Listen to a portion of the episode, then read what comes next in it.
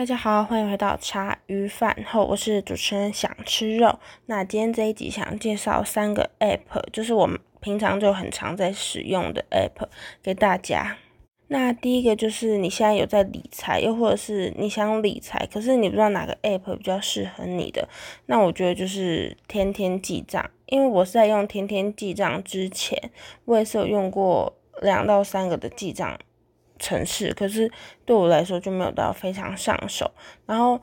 天天记账，它这个的优点是它每个界面都很明了，就是它界面蛮简单的。然后付款的话，它可以选择现金或是信用卡付款，就是还蛮可以让你知道你这个月在信用卡上面花了多少钱，在现金的部分又是花了多少钱。然后你也可以自己新增，就是你要。选择可能日常用品，又或者是美容美发之类的。还有一个蛮方便，就是你可能有出国，它可以把就是新台币换算成，看你是可能去韩国换韩币，日本换日币，然后就会帮你算大约台币的价钱。我觉得这一点就非常方便。然后第二个是对于想要学习英文的来说，应该大家都有听过，可是我真的觉得它是我下载好几个就是英文。学习英文方式还不错的一个城市就是 VoiceTube，因为它里面有非常多部的影片，可以让你就是选择你想要看哪一种内容，你想学大概哪哪哪一个类型的单子，那你就可以去点它的影片看。然后影片又分就是初级，然后中阶、高阶这样去看。然后我英文是一个很烂的人，然后所以我基本上都看初级、中级，然后就是它。你用手机看的话很方便，你就是当他在播放影片的时候，下面会有中文、英文对照，然后你你可以点那个英文，然后点进去，他就跟你说这个中文意思是什么，然后有中式发音跟英式发音，可以让你去做选择。那我我本身是听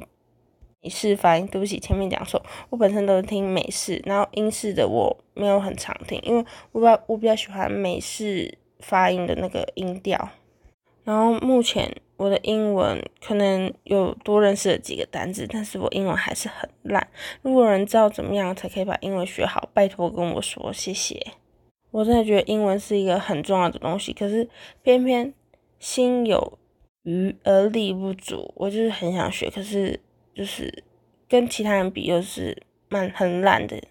但希望我可以透过这个城市，然后让我自己的英文程度可以好一点。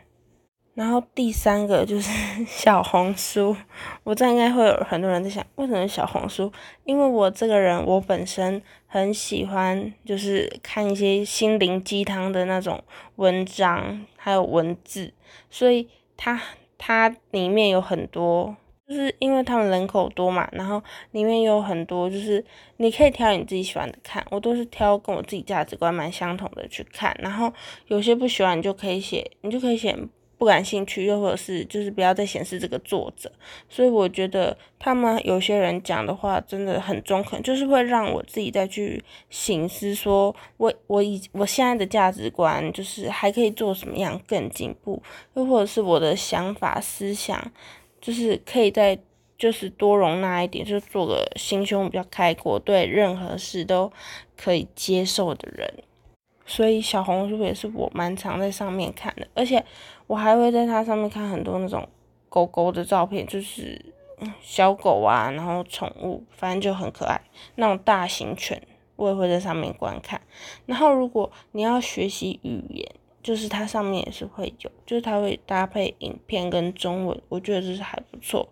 然后如果有比较就是国高中的妹妹们。就是它上面也会有很多就是介绍的产品，可是也不一定说要买同款啦，因为他们有些都是拿叶配然后才出来说的，就是可以找一些公信力比较高的，然后再去挑选你适合的产品。那这一集就是以上我三，以上就是我三个推荐的 app。